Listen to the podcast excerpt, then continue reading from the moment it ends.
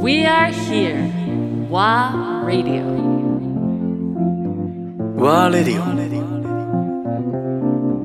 クリーワミノルアンドレア・ポンピリオン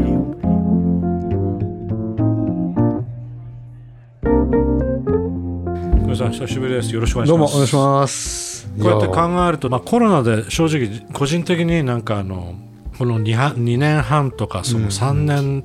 間って、ある意味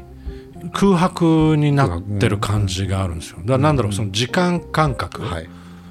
です。なんかこの前会った人だよなと思いながらいやもう3年前だよとか言われたりとか。あもうそんな前なんだとかだからなんかすごいジャンピングしちゃってる感じがするんですよね。あの昨日もちょうどお客様と話してて何年前でしたっけって話になっなるんねてもうみんな指折りしてそうくるんですよ。そうそうあれってなっちゃ今う2022年でしょみたいな。あ1年あ2年だあいや3年だみたいなこそうの感覚怖いですよね。怖いですよね、うんすごく怖でい。そう考えるとちょうど黒岩さんもほらワンのスロットスタートしてからいさっき聞いたら1年半1年半は経ってるんだよね経ってるんですだからまあもちろんそのコロナ真っ最中のよ。タイミングすではいそうです。やろうよっていう最初マスクして喋ってましたからね。そうだマスクしてねスタートしてねだからそんな中で大塚弘子さんね、はいはいあのずっとやられてジャズ姉さんいただいてジャズ姉さんといろんなジャズトークをしながらあの書籍トークをしたりってはいいろいろありましたけど、その中ここに僕とこういうふうにトークするっていうのは初めてですよ。和では初めて初めて初めて。だしだから最後にこういうふうに2人でトークするっていうのは JWAVE かなんかの番組だった J-WAVE ねの特番の時に、うんそれこそワットで話した時かな、そうワットでねそうワットで。だからそれも結構前の話になだっちかゃうら設定 がニューヨークにあるかもしれない酒場 でそうだそう音楽を語るみたいな話だったでしょそうでしたねそうだからそんな中でほら栗岩さんの僕バックグラウンドって改めてちょっと聞きたいなと思ってて来ましたね。ほらなかなかあのディープトークもする機会もなければ、と思いながら、そうですよね。うん、栗岩さんちなみにしご出身ってどこの私長野県長野出身長野県上田市上田市なんだ上田市あはいはいはい上田市でそ学,、まあ、学生、まあ、卒業し卒て業して上京上京してきたのは、んえー、と仕事の移動できたんですよ当時、うんまだバブルの真っ最中ピークの時のラルフ・ローレンにいたので、ああそっかそっかそっかで地元のラルフローレンにいて渋谷に移動しろって言われうん当時の渋谷はうんコンブレコンチのそうだね大ブレイクの時そ代、の時代だな80年代後半えーもう90年代入ってる90年代ギリギリ入ってるよねもう89年とかねちょうどあの壁崩壊ぐらいの時です天皇昭和天皇崩御を聞いた年に出てきてるんですよだ89年かな9年だそうそうそう本当だ崩壊いやーバブルなんか崩壊寸前すごい日本が変わってくんだなって思いながら、自分が変わったって いう 渋谷ってどこですかみたいなまずねだってそれそれこれよくそれまでずっとだからな長長野野にがいてベース、うん東京来る気全くなかったので、うん、でその本当初日覚えてるのは渋谷のスクランブル交差点あるじゃないですか、はいはいあれ渡り方分かんなかったんですよだろうね。え田ま舎ずまじゃあ、なだいじゃないですけか、どまず、あ、あれがハチ公なんだ。そうああ、これがスクランブル交差点なんだっていう。でえっつってだってタイミングが。田舎の夏祭りの時以上の人がいるわけですよあ一気にこあ、うそうかそうか、はい、交差してね。よくぶつかんないなと思いながら、ね2回スルーしたかな立ち止まったんだ。いけなかったのね。どうどうやっていこうみたいな観察して。あそこにだけどいやこ面っちか白らい。は行っていきてるみたいなはいはそれが30もう4年ぐらい前ですかいはい。うわー今じゃ一番先頭でガーっていっちゃいますけどねあーすごいな。そういうのってやっぱり忘れられない記憶ですよね。忘れられないですようん。あの経験ってだからそのタイミングで89年だからまさにまあベルリンの壁崩壊の年じゃないですかその時僕はねローマでしたねローマでローマにいロらっーマしゃにるいんまだしただから栗山さんが渋谷のスクランブル交差点で困ってる時僕はローマの方に行ったっていうそうあのなんかそうやって考えると面白いなと思って人間ってなんかどっかのタイミングでクロスするだからなんかやっぱ運命的、日本語で縁があるとかね、縁を感じるとかっていうけど、本当にそういうもんなのかなっていうふうにだって当時で34年前はこんなことしてるこんなことって失礼ですけど、うんまさか自分がラジオをやりそっか銀座でお店をやりとか、うんうん想像してないですからだってうんうん渋谷の仕事もとっとと帰るつもりだったんですよこんな街にいられないやっぱダメだったんだ水がまずいそばがまずいトマトがまずいきゅうりがあーまずいもう全然ダメじゃない、うんとっとと帰ろうと思ってたけど、 うんもうバブルですようん、浮かれちゃったんですよ浮かれちゃった浮かれたというか飲まれたというか飲まれたあの完全に飲まれた、うんうん飲まれて勢いでバーっていって当時の一番店のトップまで行っちゃっうたんん、でそすれよ、はラルフローレンの一番手、うんうんうんで、まあ、そのまま勢いでバブルに乗っかったんですよねだほうってこれ本当日給月給のまあ契約だったんですけどうん上田にいた時の日給のうん1年後に倍になったんですよほう今でも忘れる7500円が1万5000円になったんですよはいはいはいこりゃ浮かれますって22歳うわーまだ22ねもう大学行ってないからはいはいはいはいは周りはみんな就職どうしようって言ってる時にん一人上から下まであるフローレンでいうんもう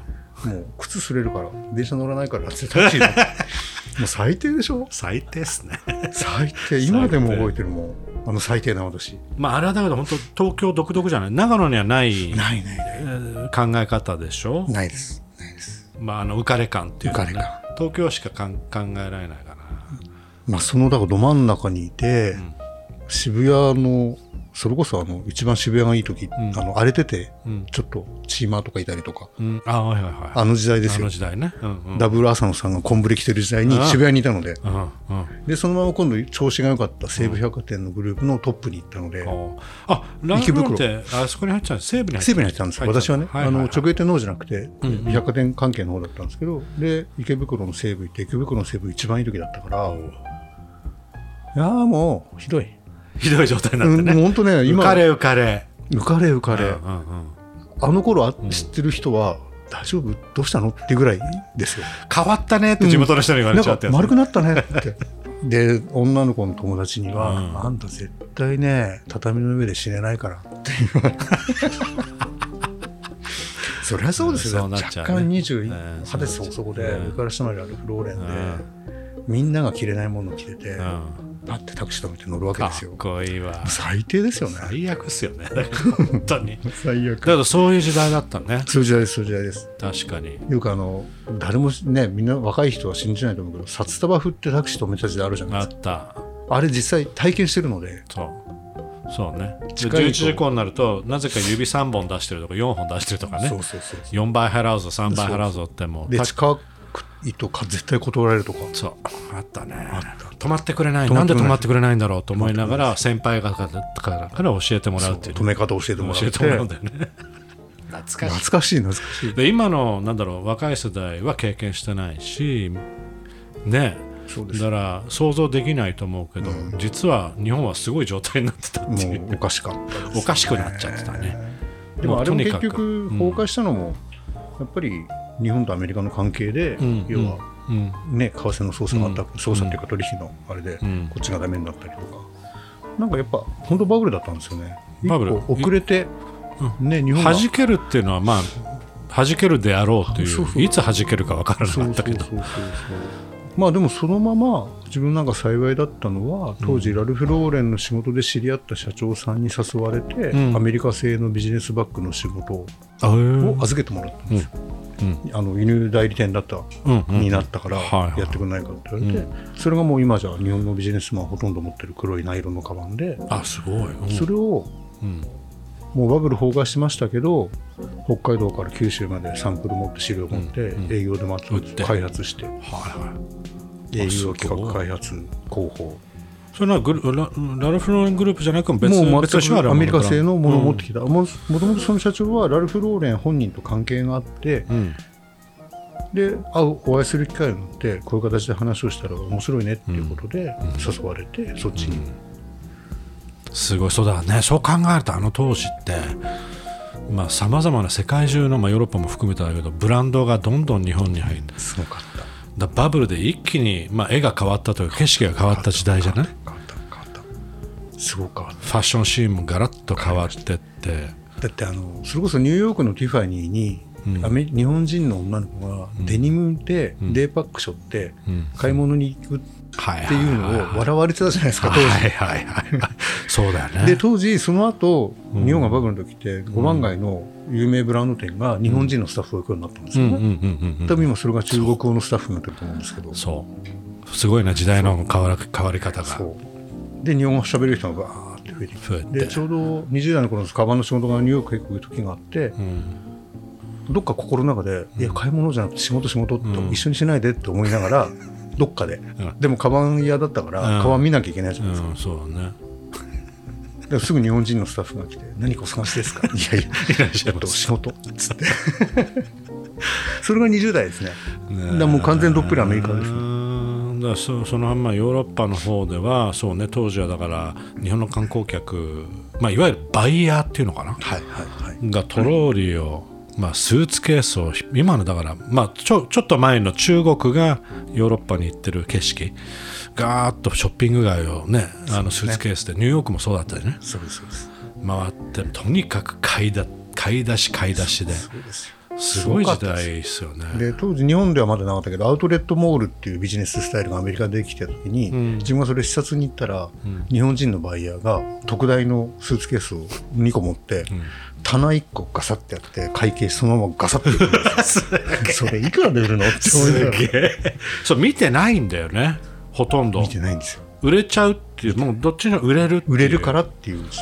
すごいよねその面白かったですねそういうの体験できたの面白か体った験でもう今じゃ想像できないでしょ、できないねで一時期やっぱりそのまあ韓国がその韓国人が多くなってでその後中国系になってって、でガラッと世の中が変わっていくという